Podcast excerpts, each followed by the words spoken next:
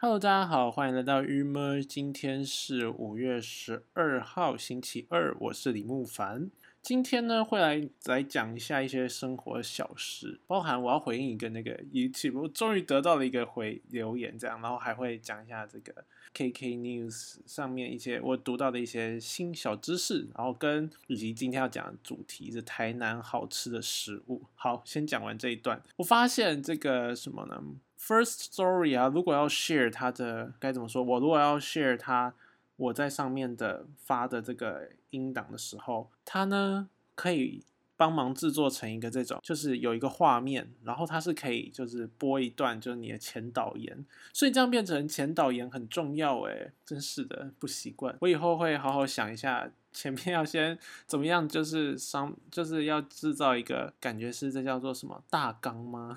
今日大纲我不知道，因为我以前都不做，原因是因为我觉得啊，今日大纲根本就是没有办法控制的事情。我常常就会边就是跟大家讲的时候，一边我就要删减我后面说啊这一句我要这个主题我还要下次讲什么？嗯，我看应该有些人是用剪辑的软体去做这个，把一些嗯后面的片段呢，他把它移到前面去这样。可是我现在不会这功能呢。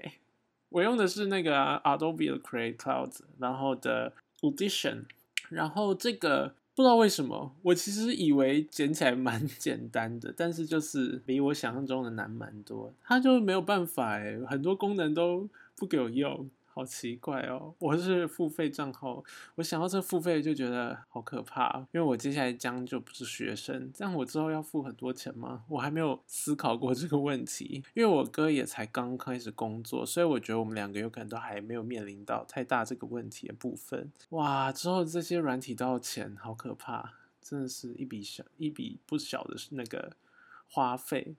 对，好，那。因为我要再跳回来讲这个，就是因为今天呢，应该算是，其实我现在时间点是五月十一号的晚上十一点多。等一下我整个做完的时候，其实也是五月十二号啦，所以说我也没有在骗大家，就是大家听到时间点没错，就是五月十二号。那为什么会这么晚的时候做呢？原因是因为我明天。好像会有点忙，而且其实另外一个原因啦，其实最主要是就是呢，我今天没有骑机车回家，我机车是摆在戏馆，那这样子呢，我呢只要从我家到戏馆都要走一什么十分钟左右，然后我从我家走到健身房也要十分钟，反正就是我家有点像在中间，然后我到哪都十分钟。然后呢，因为我今天就去，反正就在都在家做事。那我后来呢，终于做完了，我就去影印店把东西印出来。因为我就觉得好像九点快九点，我觉得我好像有点时间可以去健身，所以说呢，我就决定要去健身。可是这样你看，健身完之后，如果要从健身房走到学校就很远，而且呢，我健身完大概就十一点，也就是差不多现在这段时间。那我就想说，这样子我要去学校一下下，然后做点事，然后就回来吗？感觉很不值得，所以我就把时间调了。天哪，这段故事实在太无聊，但就是我就把时间调到这个。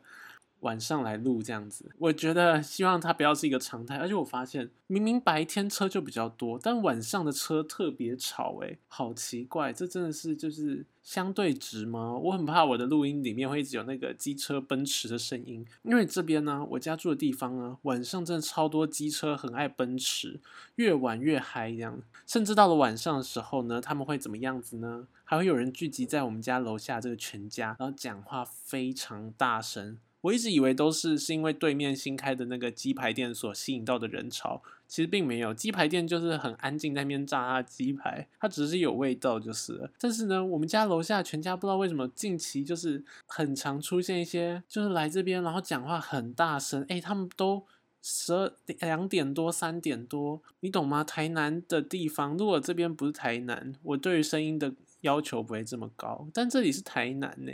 他的吵很明显呢，而且他们吵都是你其实都听不懂他们在讲什么，就是他们没有没有语句的逻辑，然后就很可怕。好好，总之呢，今天这一集算是一个预录啦。嗯，我希望 尽量的不要是这样，因为老实说，我想到我明天早上起床不是第一件事是做 podcast，而是就是要去学校。其实现在心情就很不好，我还是蛮想要每天早上可以这样起来做 podcast。其实说实在，我就六日两天早上起床啊。因为没有 podcast，其实说实在，就是整个就很松懒，这样实在不太好。好，然后我要来跟大家讲一下这个 YouTube 的留言的事情。竟然有人回复我，哎，而且实在是太感谢这位仁兄了。嗯，我其实已经忘记他是谁，这样子，我来找找看这位仁兄。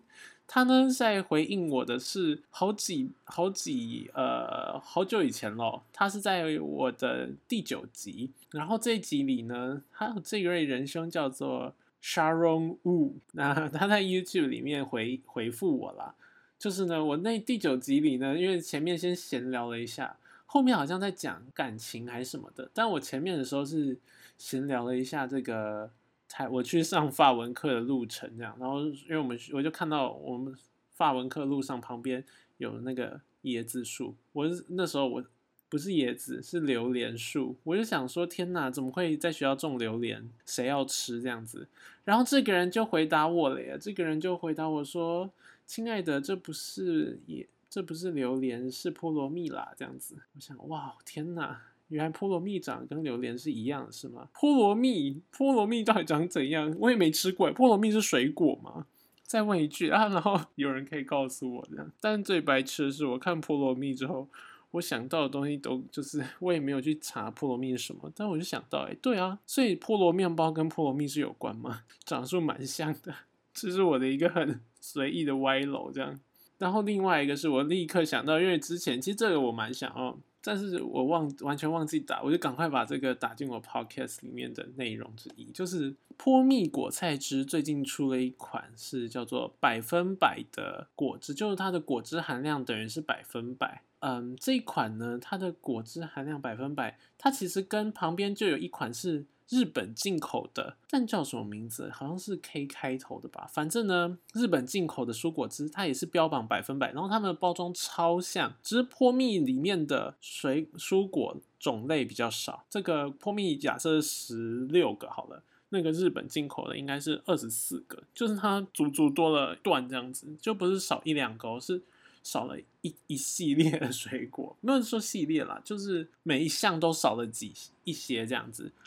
所以呢，看来就很不能理解，而且包装实在太像，我都很怀疑泼蜜是不是就是看着人家那个日本进口的牌子排了些什么水果，他就用什么水果，而且排法实在太像，真的是这种做法可不可以走出自己？何况日本那个排法也没有很好看，泼蜜就排更丑，有必要吗？我还觉得蔬果汁是蛮好喝的，但是如果它是一个学 变的蔬果汁，实在是没什么必要，包装都要长一样。打算怎样？对，但是我其实另外一个最主要的困惑是，他说百分之百的果汁，我就很我就去拿起来看，因为我蛮好奇这些果汁的成分什么的，因为就很爱假装自己喝的很健康这样。我喝饮料都会看那个成分那边，然后呢，我就发现它这个纯果汁呢，百分之百的意思是指它是这叫做浓缩液的还原到百分之百，也就是说它先经过了浓缩之后，但它再重新还原，但它这个浓量就等于。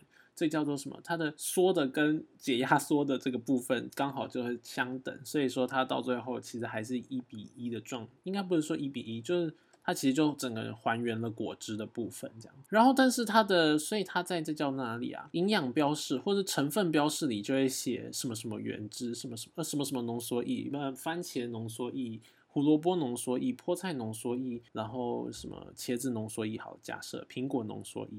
那这样子的写法，然后最后有一项是水，我就在想，哎，这个标示这样子，它浓缩液，因为它只有告诉我们它浓缩液啊，但它浓缩液里是什么嘞？浓缩液里如果有加糖会怎样吗？就我就一直在找这个相关的资料，因为我想要，其实我蛮好奇的，你能想象吗？因为其实有时候这就是我觉得比较奇怪一点，就是那个成分栏里都会写。他们的一个不是原料啊，都会写一个有可能什么什么浓缩液，或者是什么什么。假设他写水蜜桃糖浆，但是水蜜桃糖浆里到底有什么？对不对？就是会很这个该怎么讲？就是它其实还是没有解决你的问困惑，就是你有可能会希望知道说，所以它里面有没有有害的物质？那如果有害物质是藏在水蜜桃糖浆呢？我们民众看不看得到呢？这就是我很好奇的点。好，但是我其实 没有查到，而且呢。我又看到一则是在 KK News 上面的，他就是在讲说这个法规明确的规定，这个百分之百的果汁标示其实并不存在这个问题，也就是说是合理的这样子。然后这是由黄河新闻网食品安全所发布在社会栏里的这样子。那它大概就是我如果刚刚讲的，因为它是一个压缩在解压缩状态，然后呢，它这边就有写说，按照国家标准有一个叫饮料通则。中它规定说，这个蔬果汁啊是要怎样怎样，然后浓缩果汁是要如何如何，所以说其实它是有规范说这两种东西的制作过程的，因此它在检验它这样子的话，应该是不会照这个逻辑来讲，它应该是不会有偷加任何原料进去，应该不能。然后最后解压的时候就单纯加入水，那这样子的过程就只是方便这些厂商在制作的时候可以不用添加防腐剂什么，但是它比较不会嗯产生细菌啊，或者是比较方便运送等等这样。可是呢，好，我就看完了这篇了，然后我就继续找的时候，我也不知道为什么就跳出了这个文章，这是苹果人。这个人是姓人的人，嗯，他在他 PO 的，在二零一九年八月，就是由苹果人本人 发的，就是为什么 Google 准许一读跟每日头条霸占搜寻结果？这个一读就是我们之前有讲，在这上面有讲过的，一周刊的一的那个一读，那每日头条呢，就是刚刚所讲这个 KK News。好了，所以说我上面的这个菠萝蜜的事件，我们就先呃菠不是菠萝果菜汁的部分，我们就先。终止，我们来讲讲这个一读的部分。哎，这样子说实在，我前几次的发这个发言啊，都是引用这些。因为呢，好，我要讲了，他们这些呢网站，因为我其实搜寻资料就是网络上这样查一查。当然的，我的搜寻引擎也就是 Google 咯。然后我看到感觉没有太偏差的，或者是太惊悚内容，我也就引用。那所以才会是透。那当然的，因为呢，这个搜寻引擎的确。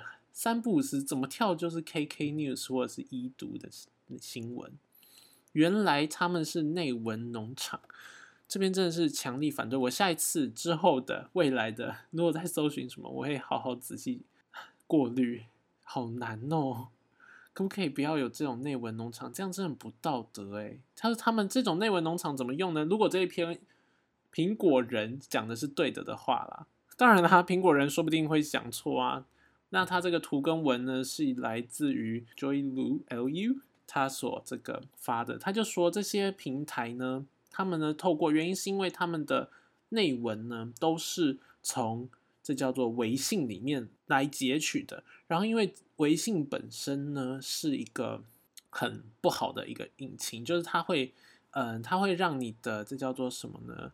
微信的公众号，它所发布的这样子，它的内容都是从这边发布。那因为微信公众号里，它的内容对搜寻引擎是非常不友善的，就是它会原文章的发表之后呢，不容易被搜到，反而会就是其他的文章就可以直接轻易的搬移这样子。所以这些网站呢，就把它搬移到自己的内容之后，由简体字转为繁体字啊，或者再优化一下，然后把它用的漂漂亮亮，然后就把它发布在。Google 上面去让 Google 来搜，由就丢到 Google 上，然后呢获得 Google 搜寻流量，然后并且以此来作为获利机制，真的是很贱呢。所以到底原文在哪里呀？这真的是母汤这样子。嗯，对啊，我觉得这种真的是要谴责。如果这篇文章没错，你看，就是你这样怎么相信阅读的网络上文章啊？就是有这些不是老鼠屎，这种都很广泛，他们占了满满的版面。Google 搜寻搜寻起来之后，就是满满都是什么一读 K，然后每日头条，天哪！而且它实在是，因为你看呢，它都是写这叫做繁体字。说实在的，你真的不会有这个呃警觉，说它的内容是。多怎样？而且因为我查内容也不是偏政治或是任何议题啦，所以其实他们也有可能真的没有造假。可是他们如果是以内文农场的方式在经营这些事情，真的是让人有点小气一样。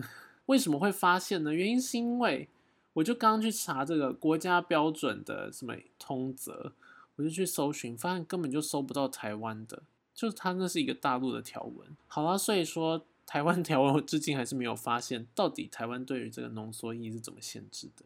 然后倒是番外的就找到了一个以后要注意的事，就是不能再读这个每日头条或者是已读的新闻。不能再点进去了。我下次要注意这件事，大家可以一起注意一下，不要点进了一些就是这叫做内文农场的空间。它它的排版也没什么，只是没排版，只是没有东西而已，好吗？哈哈，但是真是看到有点有点气，现在跟大家分享一下。然后，嗯，因为我最近呢心血来潮的查了一下这个黎明柔人来风，因为我想说，它是一个这么久以前的这个。节目啊，广播节目会不还会有网络存档吗？因为中广现在的广播呢，它都会把它在网络上做一个存存档，这样子还蛮多的啦。像赵少刚时间啊、蓝轩啊什么的，都会他们蛮常会存有网络存档的。我也之前偶尔偶尔会听一下，虽然都听不太下去，但是就是偶尔会听这样。这个黎明黎明柔的节目竟然也有网络存档，哎，好推荐他去听哦。天呐，我觉得实在是好回味那个以前他做的，我真的在听他以前做的这个广播，我觉得因为这个广播呢，等于是他是直播这样子，就跟我这种那个 podcast 上面有剪辑过是不太一样。李明荣那个速度什么的，我就想说，天哪，他的咬文嚼字也是还好诶，而且他大部分时间感觉都在放空，或者 不知道在做什么。他有一天我就看到，我听了第一段，我想说这是黎明荣吗？怎么会这样？就是他大部分时间都在放空诶，他就会，因为他们有一个背景音乐，就是噔哧噔哧噔哧噔哧这种很。很淡的一个背景音乐，李明荣在讲话的时候，他就会，他有可能停顿的那一段时间，就把那个音乐，他就会有把它调调大声。这应该是旁边有那种 DJ 或什么在调，感觉也不是李明荣自己在用。但是总之，这个背景音乐就会大声一点，然后李明荣就在想，他有可能就整个飘走，就是我不知道就知道他，因为他好像在想说他在玩 Candy Crush，然后他就会要去找说那到底。他那个档案在哪里，还是什么页面在哪？然后他就边找的时候，他整个没有打算要讲话，然后他就一直卡在说这个糖果碎呢，糖果碎，糖果碎，就这样子，他就一直重复。然后呢，或者说就他就自己飘走。天哪，原来我的 podcast 也还好吧？我想说，这个大家这些做广播是不是都是很厉害？那还好，但是呢，重点是林明柔的这个他讲话内容啊。以及他讲话的方式，就是让人就是舒服，真的是舒服到不行。即便过了这样子七年以上，我听的好像是二零一三年的这个的他的五月一号吗？五月一号、五月二号之类的这几天的的这个节目啊，但是呢。目前都还是觉得非常好听诶，你看过这么久，时间这些它的内容都不会让人觉得过时，依然就是听得津津有味。那我来分享它其中，它其中我觉得最令人觉得，我觉得最惊奇的就是那个，它有一个一个呃算是专题吗？反正就它有其中一个小小的部分小 part，就是叫做 Doctor Love。爱情的爱与不爱这样子，然后就是他要请这些听众们呢扣印进去，跟他们就是分享是最近遇到了什么感情问题啊，是他就说什么情的问题、性的问题、钱的问题啊这些的各式各样的问题，就是他来解决这样。然后你就听到这些民众们打电话进去，有人要边哽咽边打电话，然后有的人就就说，但是大家就是很长的问，目前我听就听的那一集刚好吧，都是被分手。但是他不想分手，或者是他觉得是不是只是暂时的或什么的，或者说因为被分手的时候，那个对方都会跟他们讲，就是我们现在不适合或什么，然后他们就觉得说，是不是这样代表着我改了，或是怎样，未来就我们就可以在一起之类，所以他们就是在苦恼，然后李明如就会跟他们就是叫他们就是 forget it，忘记放下，或是去玩 Candy Crush。就会 先暂时的就觉得李明就在跟他们澄清说，这些人就是 right now 就是不能爱你，所以说就你也没有办法去这个喜欢，或者不能去强求啊，或者说就是真的差距太大嘛，所以才会走到这一步之类的。总之呢，这一段的内容实在是我发现这个爱情的事情啊。不论不论多久，你看哦，所有时事都会过去，所有时事都可以在未来的时候看清。但是爱情不行诶，爱情过了七年，过了几年，过一百年，都还是在讲那些事啊。我们在看文学著作，也是在讲那些事而已啊，对不对？所以这些爱情是一个最厉害的，它它根本不需要更新，它的爱情的，我们讲爱情的根源就是爱与不爱这件事，根本就是一个。从人类发展以来，说明就如此哎。好，也许没有，因为我最近在看人类大历史，我也在想这件事，就是到底以前的人有没有爱情，或者到底以前的人就比较像动物呢，还是比较像人类？好啊，总这个我们未来之后应该会讲要做一下人类大历史，就是我边读边做一个小分享，就不会是说读完才跟大家分享，因为我觉得有时候读了几页几页，就有一些小内容可以跟大家谈谈。那回来这个爱情的部分，就是对啊，这些人他们的爱情。问题其实就是，你看放多久听都觉得很有趣，都觉得这个故事很精彩。就是放多久听都是一个无法那么好解决，而且大家都知道困难在哪里，大家都解决不了，面对的时候都痛苦的一个状态。这样，觉得这个爱情的事情实在是太有趣。这个这个主题，难怪根本不需要有长进的就可以一直做下。你看。做到现在，多少的 podcast 也说要讲爱情，我的 podcast 也会讲爱情啊。就是因为你讲到爱情，其实它就是一个可以无限的、可以无限的讨论的，而且因为它需要讨论，借由讨论来得到一点，这叫做心灵的抚抚平之类的嘛。对，而且我就是很好奇，你看这些听众，因为他们被放到网络上了耶。那他们时至今日，他们现在跟谁在一起？不觉得很有趣吗？你看这些听众，他们现在七年后了耶，七年后，也许那时候三十岁，也许现在三十七岁，他们都快迈入中年呢。然后这些那些原本过去的这些痛苦什么，或者是一些高中生，好，他已经大学要毕业。天哪，我常常都在想，这些以前的人在这个透过抠印进去的时候，那个录把他的声音录起来，就永存呢。太有趣了，真的是，我觉得真希望这些听众可以就是回去听听看，我觉得一定很有趣。我觉得听的应应该是哭笑不得，加上一种心里有一种很复杂的心情。我实在是佩服这些，这不能说佩服，我整个就是很沉浸于这个世界存在这些问题的状态，实在太有趣了，真的是很奇妙哎，这个时间感很酷。而且我发现李明荣在做这个。哎，他有时候啊，根本就是来宾聊一聊，他直接就说：“来，现在开放口音，那个就是他就报他们这个中广的口音电话，就是他就立刻想要问大家有没有同相同的问题。他像是这种方式，有点像是假设最近 K K 秀一直在 K K 秀是那个百灵果 K K 秀，或者说在一直在讲这个全国炸鸡，哎，是全国吗？还全球炸鸡？好像是全球炸鸡。然后呢，他就立刻百灵果有可能立刻就是发现实动态或什么，然后立刻就说，或者说，嗯，对，立刻发现实动态，然后就说欢迎大家赶快直接打打电话来，或是传那个语音讯息来，这样就有点像这样。可是你看 KK Show 现在，我们目前现在经营模式好像不会这样，但他那时候就这样，他就直接就开一个说，这个有像是好像说去吃过哪一家，还是做过哪件事的人，立刻打过来哦。有点像是，好像是，嗯，去，好像说去过酒店的，还是最近因为酒店怎样怎样，所以，嗯，去过酒店的人就来打电话进，请打电话进来这样子，然后就是他就在等这个电话这样，我觉得好有趣，或他有，他其实也不是在真的等，他就继续聊他的，那就是看到底有没有听众会打电话。实在太有趣了，我觉得这个广播的这个李明荣还是有他的无比无比的魅力，这样子。好吧，那就我今天听到的另外一则是也很有趣，他是这叫做访问，那叫谁啊？可恶，我现在忘记了。他现在也变成了这叫做什么呢？他应该现在还在中广里面主持节目。可恶，我现在真的是，我现在真的是忘记他叫什么名字。我下一次补起来他叫什么名字。反正就在聊这个。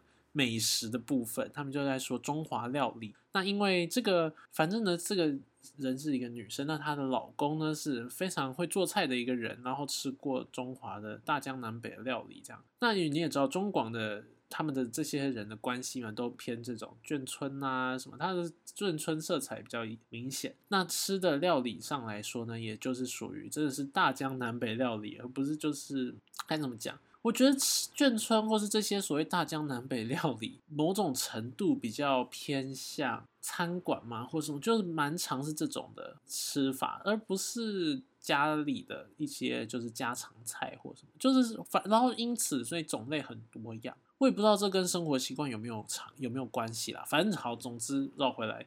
这就是他们去，他就是在访问这个，他们去吃哪一家好吃的什么，然后就会讲说什么在西门町附近，觉得全台北最好吃的牛肉面，什么叫做真的好吃牛肉面，就是西门町附近的什么。然后他昨天其实也有访问另外一个人，是就是也宣称自己吃过大江南北，然后呢专门养女徒弟来一起吃饭的，啊，这听到真是真听不下去。但总之。就他也讲说啊，什么什么翠园在这个复兴南路吗？然后跟中小好像跟哪边交叉？跟仁爱吧，还是哎不对，复兴南路跟信义路交叉吧，有一个三角形的地，那边附近有一个翠满园，对之类的。然后很多这些店都关了，还有在讲说银翼其实不是最好吃啊，银翼还有一些什么。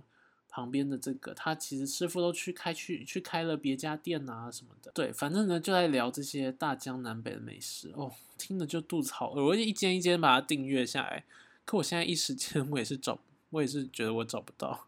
我有可能没办法跟大家分享我听到了些什么，反正都是超有名啊。这些我觉得这些哈，这些广播的这种会上节目，然后去介绍美食的人，其实介绍的美食也都是大众知道好吃的，就是他不会去介绍那种冷门食物那种东西。嗯，反正也许他们自己吃吃就好吧，我不知道。就我就觉得他们不太会去介绍太冷门的食物这样。好，我找不到。反正呢，西门町的那个的牛肉面，我下次一定要去吃这样。我觉得应该是我自己吃过，总就是我猜我我妈好像有带我吃过什么山东牛肉面这样。我现在查一下好了，我查查看山东牛肉面会不会有桃园街正宗牛肉面啦，这家正对对对，我把它先存起来。对，桃园街正宗山东牛肉面。可是他现在感觉变成广告做很凶诶，他原本的那种感觉是一间不做广告的，而且好，我真的觉得我吃过。总之，这家牛肉面呢，被他评比说，就是整个台北市最好吃，而且它的里面的泡菜也是最好吃的一个牛肉面。这样，嗯，对于牛肉面或对于这些食物，当然的，如果要分到说什么是山东口味，什么是四川口味，这种真的对我来讲太细，因为我真的是还没有这种足够的 data 这样。可是呢，我对于如果是小笼包，我还是某种程度有一些自己的小偏，就是小喜好是可以跟同学分享的。台南真的是目前找来找去，好难找到可以吃的小笼包。我们最近吃了两家小笼包，一个就是都是有名的啦，就是这叫做什么华都上海料理吗？跟这一间叫做味香小馆。好，华都真的是直接 out，它就是一间虽然好像写说在米其指南还是什么的一间料理，但实在是太难吃，我的天呐，酸辣汤不行，小笼包不行，我觉得这家店就可以毁灭，就是它完全就没有食物是可以的。牛肉面好像没吃到，我记得我以前很久以前吃过一次牛肉面，但因为现在味道已经忘记了，所以不好评论。但它小笼包真的是就是很糟，然后我觉得啦。就只能说，因为它是小笼包，所以勉强吃下去。因为偶尔会不知道为什么这学期突然很想要吃小笼包，哎，我跟同学都蛮想，然后还要吃这个排骨饭，就是炸排，这叫做什么啊？蛋炒饭加一片排骨，应该就叫排骨炒饭吧？排骨蛋炒饭。觉得非常好，非常就是一种回味的感觉。好啦，所以可以在如果在台南要吃到好吃的小笼包，真的希望大家赶快推荐，因为我现在觉得好吃的就是味香小馆。可味香小馆的这个头，那个小笼包的头啊，面粉实在面粉感实在是有点重，不是也不是我非常偏爱，而且真的的确好像偏油，但有可能是因为它是我们那天吃外带回来，所以说没办法吃到那个刚蒸好的味道。有点可惜，对，但是味香味香小馆的酸辣汤超好喝，它的酸辣汤里面的味道是有层次的，而且它的有辣，然后也也有酸，就是其他的那个味道，应该这样讲，因为有时候酸辣汤，如果你的味道太辣，当然的，我觉我记得啦，好像真的四川口味的酸辣汤超辣的，是那个喝是没办法，是我自己是没办法下咽的辣，就是它超级辣。以如果来台湾，哎，是吗？反正就是我自己喜欢的酸辣汤味道，我觉得他希望它的里面的各种料的味道都有出来，不要说锅，然后到最后，哎，喝起来好像没什么味道，就有点奇怪。然后每个味道都要够浓。这是我对酸辣汤叫五味杂陈的味道，是吗？总之，它是要有一些层次的啦。然后我觉得会有一个香料感，我自己觉得。然后我觉得味香小馆的真的有做到，它味香小馆的我就不需要再加任何酱，那个这叫做什么调味料？华都的那些我一喝那个酸辣汤，我就立刻加醋跟酱油，真的是不好意思。但是我觉得它味道太太只有辣，然后反而。其他味道都没有，很可惜。这样好了，剩下一点时间，我想要跟大家分享。就除了因为小笼包真的需要大家推荐啦，但是呢，我想要来跟大家分享一些我觉得台南很好吃的店。既然我们都聊到吃的了，对不对？来，台南好吃的店呢，几家？我今天就先分享几家，这是我真的非常爱吃，然后因为又在我家附近，这样，所以我就蛮常吃的。两家都是面，一家是伟家麻酱面，这家呢很有名。算是很有名，因为他就是，嗯，这叫做什么？两个一个老先生，一个老太太开的，然后他的女儿现在也会帮忙这样子。那，嗯，他们就是只开平日这样，然后如果是人多的时候也会不开。就是网络上特别有提到啦，就说老板娘他们都觉得说人多，他们就不喜欢出风头，所以人多就不开这样。然后做菜时间非常慢，因为是老先生老太太。然后价位也不算便宜，但是实在是真的很好吃。那他们标榜的是什么呢？应该不能说标榜，就是这个这小故事是，这是就李安从小吃到大的麻酱面。我觉得呃，台南麻酱面都在一个水准之上，然后伟家麻酱面算是吃起来清爽的麻酱面。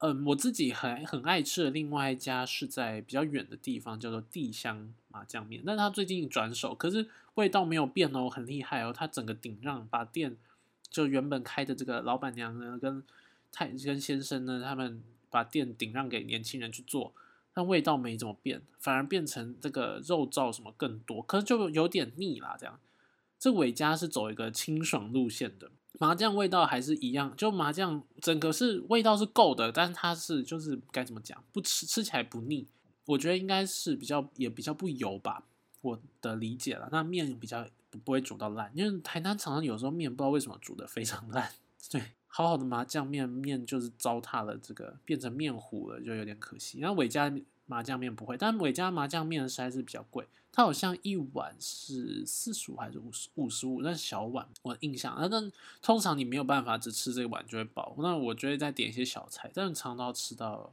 有可能一百二、一百三之类的。它的小菜就是价位跟北部有可能差不多，或是跟桃园差不多，就是不是台，就是台南一般的小菜其实蛮便宜的这样。对，但是伟家凉面非常推荐，它的小菜也是好吃的，它的卤味很好吃这样。另外一家想推荐的是在。哦，刚刚这家伟家凉面的位置呢，大家当然可以搜寻得到。这个“伟”字是那个伟大的“伟”，但是少掉人，所以其实是伟家凉面，不是“伟”。对不起，打讲错，前面一直讲错，更正一下，是伟家，你要打“伟”才可以找出这个字。那另外一家是在东菜东菜市里面的这个金凤老牌面店。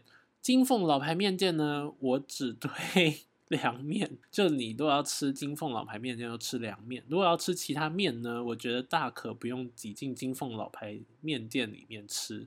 它外面有一间叫做月霞面店，月霞面店呢，实在不能说它是好吃的面店，但是它实在是太便宜了。所以说，其实它月霞面店原本是我在东菜市里的第一首选，我就会去吃。它一碗馄饨面超大碗，四十五块，真的是佛心佛心到不行这样子。然后里面给的蔬菜非常多，然后肉燥也给很多，这样很好吃。嗯，不能说很好吃，就是它是一个很吃的很满足的一家店。然后我觉得它的汤头也是，就是因为像是馄饨汤什么都是，嗯，比较该怎么说？它汤头会浓浓，它感觉直接用那个面粉水的，就煮面水的，然后去调一些调味啊什么。反正我觉得算好吃啦，但是，呃，如果要真的要到推荐给大家，毕竟如果是只来台南一次的话，这家就比较先还好好了。这个月霞呢，我们就是给在地人吃就好。金凤老牌面店的凉面很蛮好吃，而且就是台南凉面。台湾的凉面其实某种程度我觉得不到凉面的等级，它就是拌面，然后没有加热的拌面，所以算温面吧。那它的肉燥又是热的，所以说其实会有点温热温热，它不是那么凉状态。但金凤老牌面店呢是好吃，而且。嗯，味道小甜，我觉得很适合 外地人来吃。我真的觉得是好吃的，这样它也是算蛮便宜的哦，应该也是四十五块吧。我印象中啊那凉面非常大碗，这样小菜也划算。然后它又在东菜市一个边边，这样蛮推荐这两家的。这样好啦，今天先推荐这几家好了，时间越来越久这样。但是呢，因为虽然这样说，其实我之后可以慢慢推荐。大家有时候觉得我吃东西很随便，因为你像我前你看。昨天跟大家分享，我都吃麦当劳这样，不是的，是这样子的。我觉得我吃东西真的是有随便的一面，但是我是懂好吃跟不好吃的，好吧？大家去尝试看看我推荐的事情，跟我评论，看我说准不准就知道了。